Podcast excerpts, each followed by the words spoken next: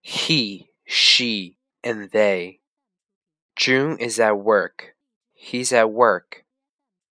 Laura's sick. She's sick. Kim and Fang are late. They're late. Laura's 等于 Laura is. She's 等于 she is. June is not here. He's not here. Laura's not in class. She's not in class. Kim and Fang are not here. They're not here.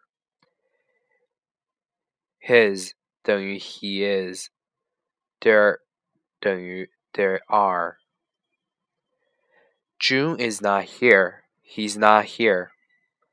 Laura's not in class. She's not in class. Kim and Fang are not here. They're not here. Is June here? Yes, he is. No, he's not. Is she sick? Yes, she is. No, she's not.